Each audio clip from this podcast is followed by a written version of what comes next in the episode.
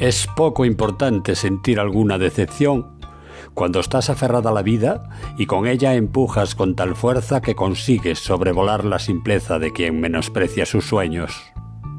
Insistes en amar en un después. Sabes que existe el beso que no has dado, el que has postergado en pos de evitar engañar, incurriendo en un ridículo autoengaño. Viertes con tu mirada, cual lava, ese indisimulado ardiente deseo de sentir en ti a tu elegido ser al tiempo que imaginariamente le moras y le inundas de goce. Entre tanto la vida fluye. ¿A qué estás esperando?